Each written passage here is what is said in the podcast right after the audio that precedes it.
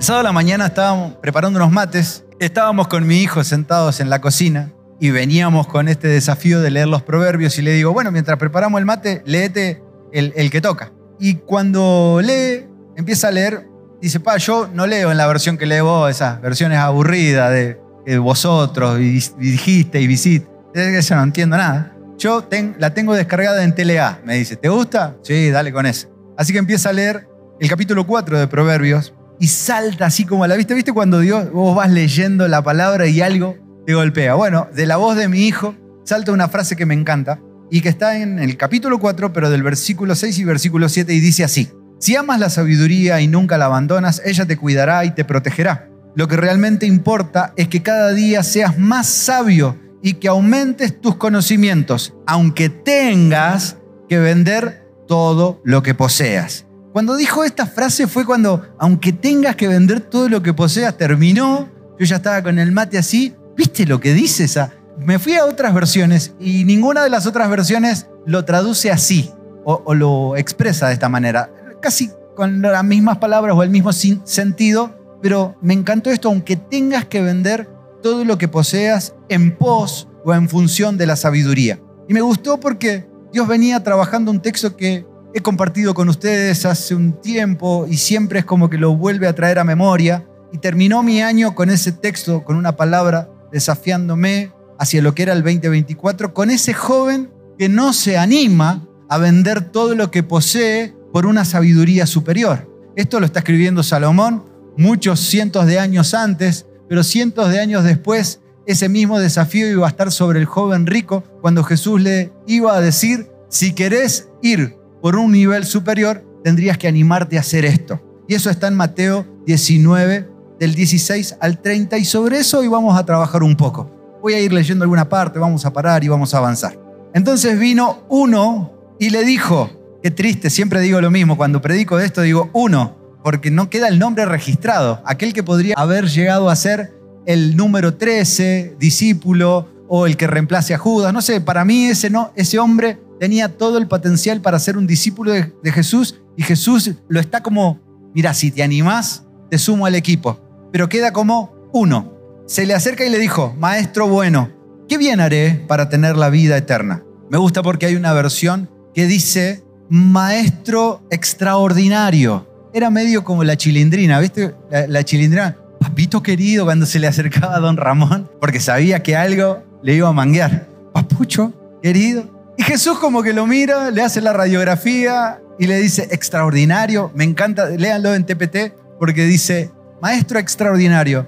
Y Jesús le dice, extraordinario, yo, solo hay uno digno de admiración, y es Dios. Y lo acomoda, ¿no? En su casillero como, no vengas acá a salamearme o a endulzarme el oído porque no vas a conseguir ningún beneficio de parte mía. Y acá dice, bueno, Versículo 17, y le dijo, ¿por qué me llamas bueno? Ninguno hay bueno sino uno, Dios. Mas si quieres entrar en la vida eterna, guarda los mandamientos. Le dijo, ¿cuáles? Y Jesús dijo, no matarás, no adulterarás, no hurtarás, no darás falso testimonio, honra a tu padre y a tu madre, amarás a tu prójimo como a ti mismo. Y el joven le dijo, todo esto he guardado desde mi juventud. Y acá quiero que hagamos un primer freno y que entendamos que este joven ya había prosperado por algo, bajo este condicionamiento de haber guardado desde su juventud los mandamientos, lo habían llevado a ese estado de prosperidad. No era una casualidad, no era inocente el estado de este joven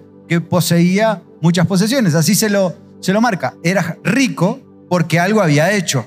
La obediencia siempre trae buenas consecuencias. Hasta ese momento por lo menos ese nivel que él había alcanzado de obediencia le había traído un buen resultado. Este joven había prosperado por alguna razón y era esta.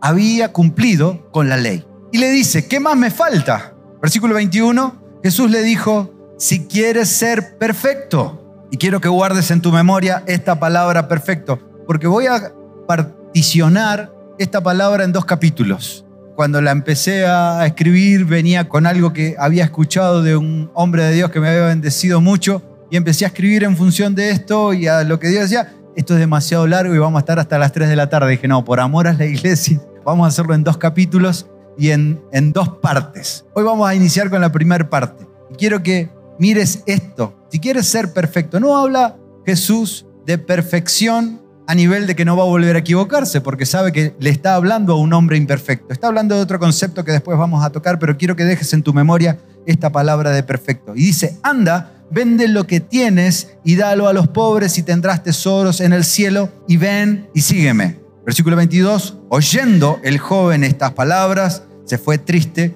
porque tenía muchas posesiones. Ahí dice que tenía muchas propiedades. Era como el aloe vera. Tenía muchas tierras, muchas propiedades. La idea de Jesús no era quebrarlo financieramente, no le estaba diciendo, ¿sabes qué? Ahora tenés que hacer un voto de pobreza y dejar todo. Vendé todo lo que tenés y venite conmigo y vamos a ver qué va surgiendo, ¿viste? Si total nosotros vamos, nos van tirando alguna ofrenda, un pancito, hacemos unos, unos malabares ahí en el... Porque a veces tenemos esa imagen de Jesús, nos ponemos en los semáforos, hacemos unos malabares y nos tiran unas monedas. No, no, no. Jesús no le está hablando esto, sino el desafío de Jesús o la idea de Jesús es llevarlo a un nivel superior, llevarlo a multiplicar lo que tiene. Por eso le está diciendo, vení conmigo y vas a tener tesoros en el cielo. Sé que tu, tu cabeza va a entrar en conflicto como entró la mía, pero a partir de acá se desarrolla un conflicto más profundo con los discípulos.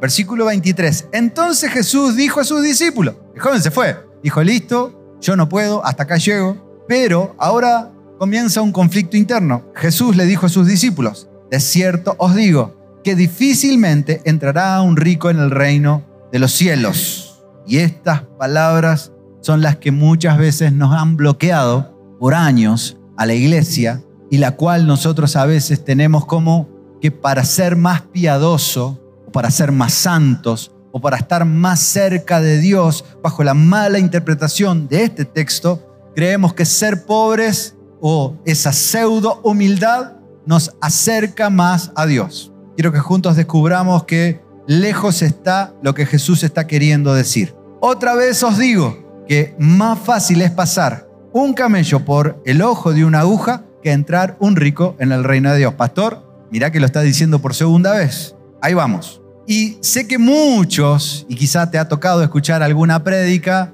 que intenta meter esta palabra dentro de la razón o el razonamiento o una mente lógica. Y dicen que la aguja era una puerta que estaba en Israel. Bueno, no sé cuántos conocen un camello, han visto un camello en vivo y en directo. Claro, cuando vos pensás en lo literal y decís una aguja, el camello, no, busquemos la lógica. Entonces muchos pastores, muchos predicadores usan este texto diciendo, en Israel existía una puerta que se cerraba por las noches y quedaba una puerta más pequeña que cuando ingresaban a la ciudad, esa puerta más pequeña se llamaba la aguja. Entonces, para ponerlo dentro de un razonamiento normal, muchos dicen que era difícil que un camello entrara por ahí porque era una puerta pequeña. Pero Jesús no se está refiriendo a eso. Si no hubiera dicho la aguja y el texto diría la haciendo referencia a la puerta sobre la que él está haciendo referencia. Dice una. Lo que pasa en nuestra cabeza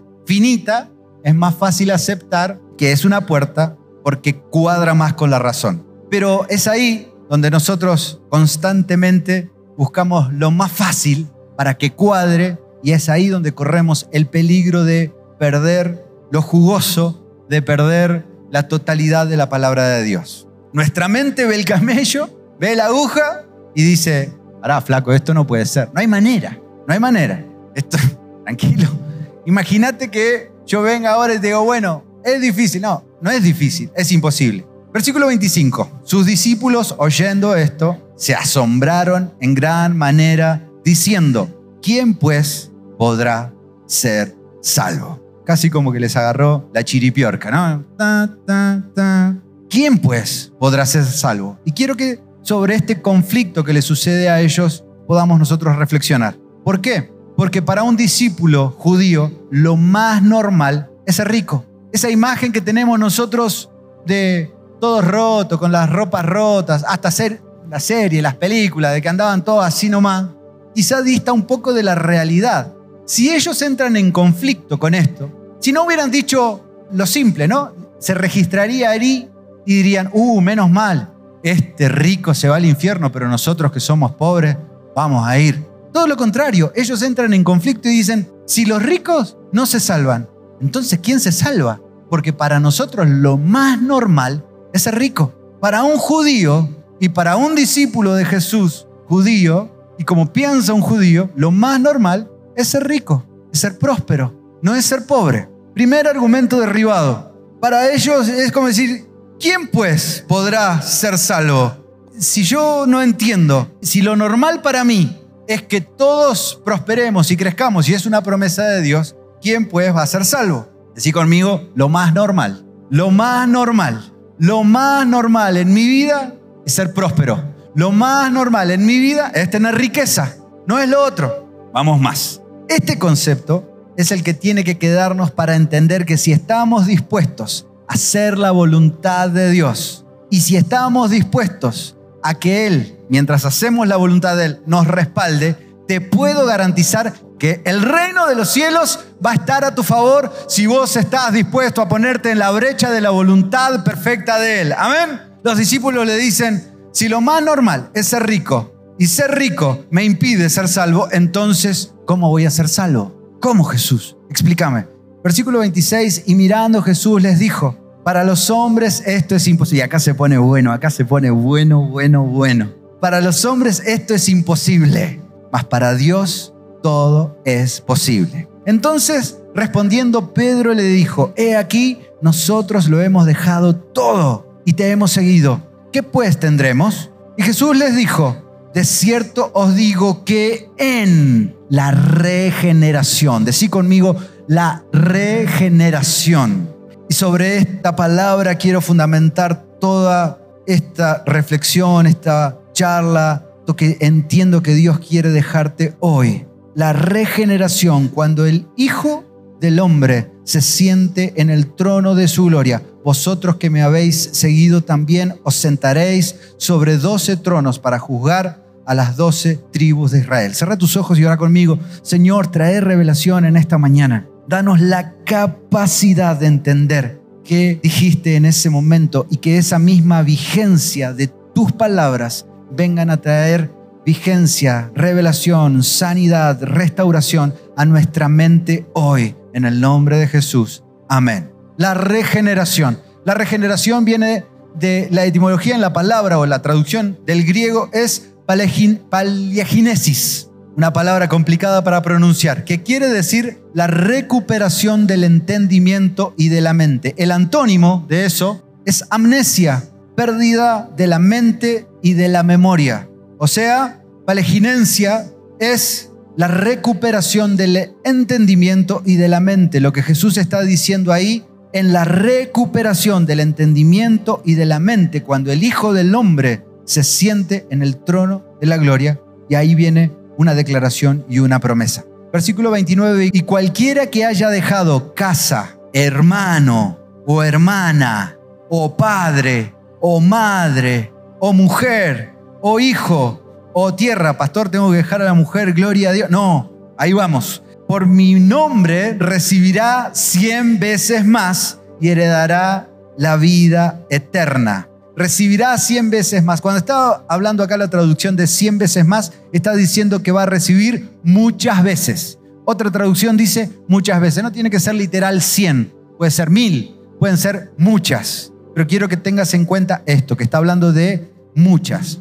Y cuando dice recibirá, y después lo vamos a leer en Marcos, no está hablando de recibirá con esa fantasía de, ah, cuando esté allá en el cielo. No, no, no. Está hablando de acá en la tierra, acá. No cuando llegues a su gloria. No cuando Él te venga a llevar a su presencia y estés ahí y digas, claro, ahí. No, no, no. Porque Marcos, Marcos 10, y esto los chicos no lo tienen, cuenta la misma historia y dice en el versículo 29 también, Jesús respondió, en verdad les digo que no hay nadie que haya dejado casa, hermano o hermana, o madre o padre, hijo o tierra por causa de mí o por causa del Evangelio, que no reciba cien veces más ahora, en este tiempo. O sea, que esta promesa que Jesús está diciendo no es para cuando lleguemos al cielo, sino para ahora.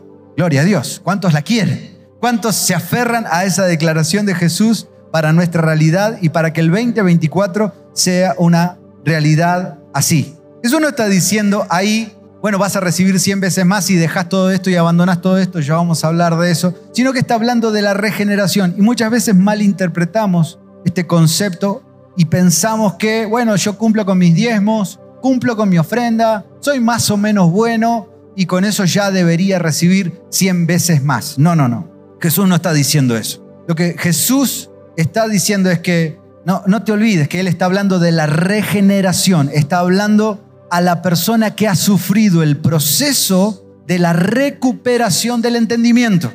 Salomón cuando pide, pide tres cosas. No, pastor, pide una sola, pide tres. Cuando vayas al texto y mires cómo él sueña con Jesús y en ese sueño con Jehová, con Jesús no con Jehová, ora y dice, dame esto, conocimiento, entendimiento y sabiduría. ¿Qué pide? Conocimiento, entendimiento y sabiduría. Conocimiento para poder gobernar este pueblo tan complicado y difícil, entendimiento para saber el bien entre el bien y el mal y sabiduría para la multitud de gentes que es todo Israel.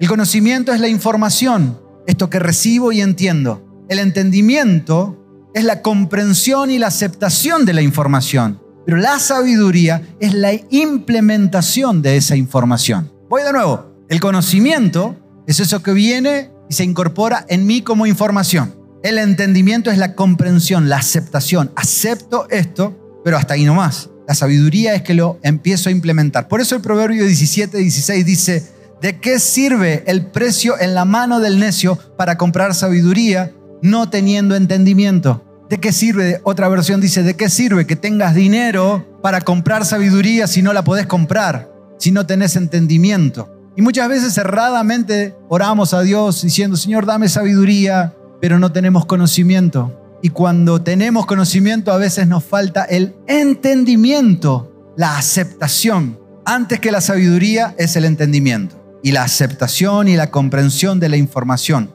No quiero marearte con palabras o juego de palabras, sino que puedas entender que muchas veces nos quedan solo las prácticas de ciertas cosas y quizá para la primera vuelta de la carrera de tu vida cristiana pueda llegar a servirte. Pero si solo te quedan las prácticas que te dijeron que tenés que hacer y no tenés el conocimiento, no tenés la información y no tenés la aceptación de esa información y le estás aplicando sabiduría, lo único que te queda, querido, quiero decirte que es religión. Prácticas de principios huecos y vacíos que a esta altura del partido no te podés permitir vivir. Quizá en tu primera instancia y en tu primer momento dijiste, bueno, ¿qué tengo que hacer? Bueno, anda por acá. Y tu líder te dijo, uno, dos, tres, pero ahora ya estás en la etapa en la que, como dice Pablo, quise ir a ustedes con un alimento más sólido, pero tuve que darles un alimento más líquido. Dios quiere que no solo tengas sabiduría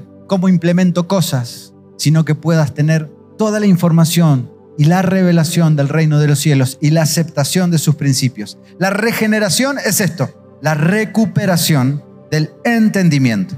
Lo que Dios está tratando de hacer con nosotros no es meternos en el cielo, aunque suene raro, aunque suene duro. Dios no está tratando de meterte en el cielo solamente. La idea de Dios es cómo recuperamos el entendimiento por lo que Él te metió acá en la tierra. A ver, para que se entienda mejor. Jesús murió por nuestros pecados, Sí y amén. Con eso vamos al cielo si lo aceptamos por fe. Pero el desafío no es si vamos o no vamos al cielo. Ya nosotros los que hemos declarado esa fe y lo que hemos declarado con nuestra boca que Él es nuestro Señor y Salvador, sabemos que vamos al cielo. El desafío es cómo vivimos esa fe y esa realidad aquí en la tierra. Por eso Jesús está hablando de la regeneración. Porque la meta es recuperar el entendimiento original con el que fuiste puesto, con el que fuiste enterrado, con el que naciste acá en la tierra. Asegurarse de que estemos en el plan original de Dios con el cual Él nos mandó. Un plan donde no hay miseria, no hay enfermedad, porque Él sometió, como dijimos hoy en el tiempo de adoración, todo eso bajo sus pies. El problema de nosotros y nuestra mente y nuestra pérdida del entendimiento es que le dimos lugar a la serpiente y eso generó un obstáculo en nuestro crecimiento, un plan diseñado por el enemigo que nos hizo tropezar. Pero quiero quebrantar ese plan en esta mañana porque siempre hubo serpiente, siempre. La serpiente no es un problema. Abrirle la mente a la serpiente es el problema. La serpiente o el diablo fueron creadas antes del hombre y no fue un obstáculo para crear al hombre. La serpiente estuvo desde el principio y no fue un obstáculo para crear Edén. La serpiente nunca fue un obstáculo para establecer el matrimonio. Ahí estuvo Adán y Eva. La serpiente nunca fue un obstáculo para traer hijos. La serpiente tampoco fue un obstáculo para que el hombre fructifique, ni multiplique, ni sojuzgue la tierra. La serpiente no es el problema. El obstáculo fue cuando se le abrió la mente a los pensamientos de la serpiente y eso ocasionó que el hombre dejara el entendimiento. ¿Hacia dónde estoy yendo? Quiero que hoy te sientas desafiado a recuperar el plan original, el mismo sentido con el cual Dios te puso aquí en la tierra, que es para que puedas vivir la misma atmósfera de gloria que se vivía en el huerto. Ahora Jesús dice, en la regeneración, grítalo conmigo, en la regeneración. Cuando una persona recupera el entendimiento y esa persona siembra en el reino de los cielos, esa persona va a ver muchas veces más el fruto aquí en la tierra y aparte la vida eterna. Y ahí leíamos Marcos en el versículo 29 que está diciendo, recibirán ahora, en este mismo momento. Mira el versículo 30, que no recibirán cien veces más ahora, en este tiempo, casa, hermanos, hermanas, madre, hijo, tierra, juntos con las persecuciones también, obviamente, y en el siglo venidero, la vida eterna. Pero lo demás es para ahora. Jesús no está diciendo ahí, tenés que abandonar tu familia, tenés que dejar tus hermanos, tenés que abandonar. No, no, no, no. Tampoco está pidiendo un voto de pobreza. Lo que el texto está tratando de decir es que si estás dispuesto a ponerlo a Él como prioridad y estás dispuesto a que todo eso, casa, madre, hermano, familia, esposa, hijos, esté disponible para servirlo a Él y esté disponible para que el reino se establezca en Él, vas a hacer que eso crezca cien veces más. No sé vos, pero yo sí quiero que mi matrimonio esté cien veces mejor. Me encantaría pensar en que yo como padre y en la relación con mis hijos pueda llegar a estar 100 veces mejor.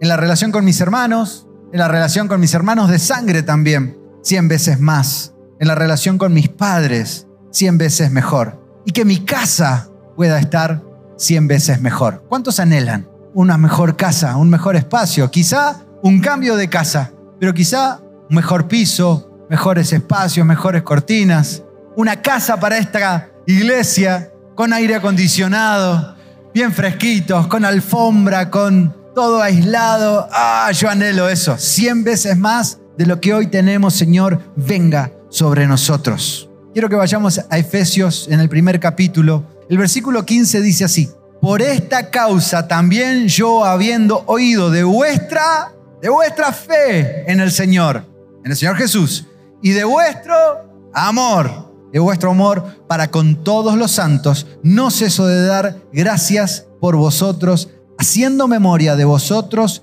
en mis oraciones, para que el Dios de nuestro Señor Jesucristo, el Padre de Gloria, os dé espíritu de sabiduría y de revelación en el conocimiento de Él. Lo primero que encontramos acá en esto de que los efesios tenían fe y amor para los unos con los otros es que se puede tener fe y amor y se puede tener cero revelación de Dios.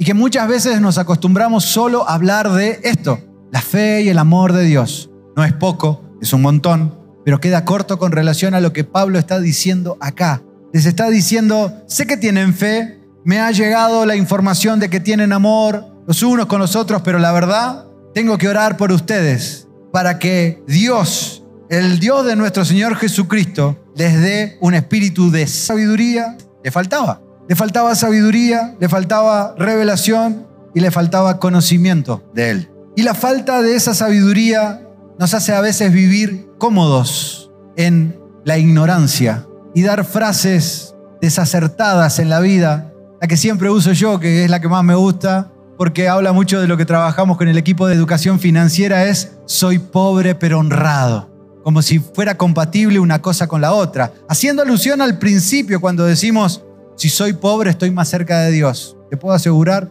que estás trabajando sobre un principio completamente errado de la palabra. Humildad no tiene nada que ver con condición económica. Y no hay nada peor que pensar que ser pobre te hace más honrado. Como si fuera un orgullo, cuando en realidad son palabras completamente incompatibles. Si soy honrado, es cuanto más próspero tendría que ser. Porque quiere decir que estoy haciendo las cosas de la mejor manera. Y la palabra de Dios dice que estoy obligado a prosperar. Así que aquellos que se acostumbraron a una condición económica austera, yo vengo a sacudirte la estantería. No solo porque lo importante sea la condición económica, porque es consecuencia de que Dios haya restaurado en vos todos los pensamientos, toda la mente y se haya revelado. No alcanza solo con limitar el Evangelio a fe y amor.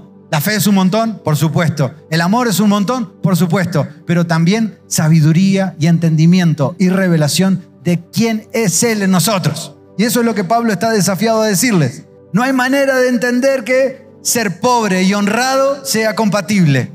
Y ahí en el versículo 18 Pablo dice, alumbrando los ojos de vuestro entendimiento. O sea, que tengo unos ojos naturales, pero también tengo unos ojos espirituales. Hay unos ojos internos adentro tuyo que te puedo asegurar que son más importantes que los naturales y que los naturales muchas veces te juegan en contra para lo que esos ojos espirituales tienen que sentirse desafiados a alcanzar. Pablo está orando y diciendo, para que tu fe y tu amor puedan ser productivos, necesitamos que se revelen y que se abran esos ojos eso es regeneración. Que los ojos que están en tu interior se abran a una revelación nueva. Hay personas que tienen su entendimiento completamente ciego. Para que Dios pueda desarrollar esto en nosotros, tenemos que hacernos una pregunta. ¿Para qué Dios me puso en uno de los países más ricos y más prósperos del mundo? Más lindos. ¿Para qué me puso? ¿Hiciste esa pregunta? No, no, no. Nuestra mente cerrada y ciega, estoy en el peor país. Y todo lo que surge de la mente de aquellos que tienen el entendimiento cerrado, que tienen sus ojos cegados. ¿Para qué Dios me puso en uno de los países más lindos y más ricos del planeta? Lleno de oportunidades, lleno de recursos. Eso es Argentina. No, pastor, acá no se puede hacer nada, no se puede emprender, está todo mal. No tiene nada que ver con el tema, pero te lo, te lo dejo así como un regalito. José prosperó en los siete años de las vacas gordas, ¿no? Prosperó mucho porque él supo guardar y administrar. Pero te puedo asegurar que en los siete años de las vacas flacas es donde él se catapultó como gobernante y juntó millones, millones para el imperio egipcio. ¿Por qué? Porque nadie tenía nada y en el momento de mayor necesidad ellos tenían para vender. La sabiduría de Dios siempre, en los peores momentos, en las peores circunstancias, donde todo el mundo dice que no se va a poder, que va a estar todo mal, es ahí donde los hijos de Dios prosperan, crecen y avanzan. Así que aferrate a eso, Señor, yo quiero ser como José. Enseñame a administrar. Abrí mis ojos del entendimiento. Hoy voy a hacer la voluntad de Dios y voy a salir alumbrado de este lugar. Necesito salir alumbrado para lograr 100 veces más.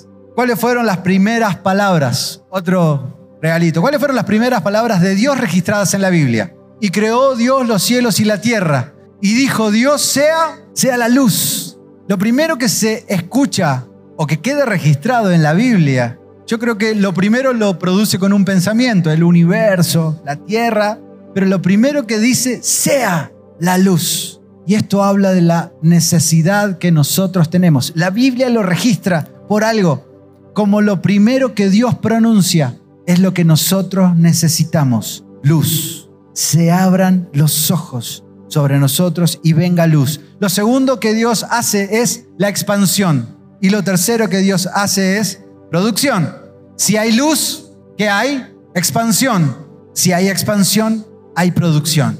Si hay luz en mi vida, tiene que haber expansión. Luz, expansión, producción. Ahora quiero que lo lleves a algo puntual en tu vida, que está medio ahí endeble, enclenque, decía mi abuelo, medio ahí que hacía un poco de ruido. Y decí sobre esto, quizás tu matrimonio, quizás tu vida, quizás tu profesión, tu emprendimiento, y ahora con fe decí, Señor, sobre esto, luz. sobre esto trae luz. Trae luz, trae luz a mis pensamientos, trae luz a las estrategias, trae luz en cómo tengo que desarrollarlo, trae luz. Pero ahora, Señor, también me desafío a creer que esto se tiene que expandir, esto tiene que crecer, esto tiene que avanzar. Mi proyecto empresarial tiene que desarrollarse, tengo que crecer en ampliarme, tengo que crecer de alguna manera, tengo que entender cómo administrar más. Necesito expandirme y estoy convencido que el reino de los cielos va a obrar en favor tuyo para traer producción sobrenatural. Luz, expansión y producción. Quiero que hagas una oración conmigo en esto y puedas decir, trae luz a mi mente, luz a mi manera de pensar. Tocate la cabeza y decir, luz a mi manera de pensar, expansión a mi entendimiento, expansión a mis pensamientos limitados, expansión y producción. Dice Pablo, alumbrando los ojos de vuestro entendimiento para que sepan qué tengo que saber, a qué me llamó Dios. Para que sepan a qué me llamó, a qué te llamó. Alumbra los ojos de tu entendimiento para que puedas entender, para que sepas con tu entendimiento, con todo tu conocimiento, con toda tu aceptación y con toda tu sabiduría ¿A qué te llamó Dios? Dios no te llamó a tener una mejor casa. Dios no te llamó a tener el mejor auto. Dios no te llamó a que tus hijos tengan todos una bicicleta hermosa y espectacular. Es bueno eso. Está bueno tener una casa y declaro que vas a tener la más grande y la más hermosa y un hermoso auto, pero Dios no te llamó a eso. Dios te llamó a algo mucho más grande. Vos estás llamado a presentar, a representar el reino de los cielos en la tierra y que la gente sepa que cuando vos estás, Dios está y que en ese lugar nada es imposible. Nada es imposible cuando un hijo de Dios está completamente persuadido de quién es, con sus ojos abiertos al entendimiento de por qué estoy en esta tierra. Tengo que crecer tengo que crecer, tengo que crecer, tengo que multiplicar. Porque si no multiplico, si no crezco, indefectiblemente terminaré en las tinieblas. La mente que le agrada a Dios es esa mente a la que Dios le añade sabiduría. Eclesiastés 2.26 dice, porque el hombre que le agrada a Dios, Dios le da sabiduría. Si no multiplicamos, dice los evangelios que seré como el siervo negligente que termina en las tinieblas. Y terminar en las tinieblas no es que hoy voy a terminar en el infierno. No, no, no se refiere a eso. Se refiere a una mente cerrada, una mente que no acepta corrección, devolución, una mente bloqueada, un cuadrado. ¿Te ha tocado hablar alguna vez con uno cerradito? Que vos tratás de explicarle y decirle, quizá, fíjate, estás equivocado. Yo equivocado. No hay manera soy casi perfecto. Un abandonado a las tinieblas. Seguramente cuando mirás esa vida, nunca pudo multiplicar, nunca pudo crecer, fue abandonado. Porque a los que Dios les agrada, les da sabiduría, pero a los que Dios no les agrada, ¿qué les da? Romanos 1.28. Y por cuanto ellos no tuvieron en cuenta a Dios, Dios les dio una mente reprobada una mente abandonada a sus pensamientos. Me encanta esta versión porque dice, Dios los entregó a una mente reprobada para hacer cosas que no convienen. ¿Cuántas veces intentaste hacer algo por cuenta propia y te salió mal? ¿No será que estabas lejos de la sabiduría de Dios queriendo hacer tus planes, tus ideas, tus proyectos y no los de Él? Y un ejemplo de una mente reprobada es ese que se levanta todos los días enojado, frustrado, mala onda, molesto, infeliz. Trabaja ocho o diez horas esperando que se le haga la hora de salida, pero no puede salir de esa mente porque está con una mente reprobada. Manantiales, tu desafío es mostrarle a esa gente que Dios puede sacarlos de ese lugar. Es mostrar que con Dios todo es posible. Si estás en ese estado, amargado, frustrado, sin poder salir de ese estado, hacete solo en quizá una luz de humildad que el Espíritu Santo pueda llegar a meter en esa mente cerrada. Hoy la pregunta de decir, ¿no será que? ¿No será que no me animé a ir por más? ¿No será que me quedé a la orilla del entendimiento? Necesito ser regenerado. Señor, regeneración en mis pensamientos. Alumbrando los ojos de vuestro entendimiento para que sepáis cuál es la esperanza. Él los ha llamado. Cuáles las riquezas de la gloria de su herencia en los santos. Somos a veces tan básicos que reducimos gloria a lo que sentimos en una reunión.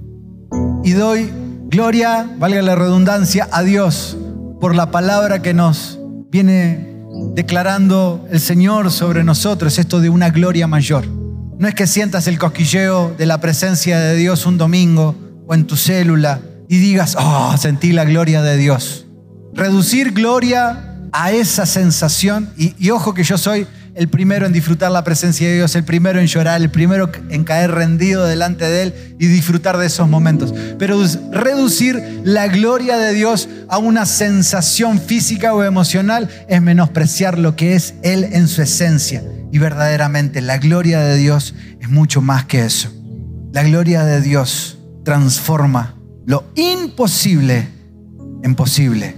Y ahí dice, versículo 19, ¿cuál es la super, decí conmigo, super eminente grandeza de su poder para con nosotros los que creemos según la operación del poder de su fuerza. El que todo lo puede hacer nuevo. Y vos todavía te estás preguntando, bueno, sí, capaz que la aguja, no, pastor, la puerta, el camello, no. La aguja capaz que se refería a una aguja de tejer y en ese tiempo eran más grandes y el camello era un camello de peluche.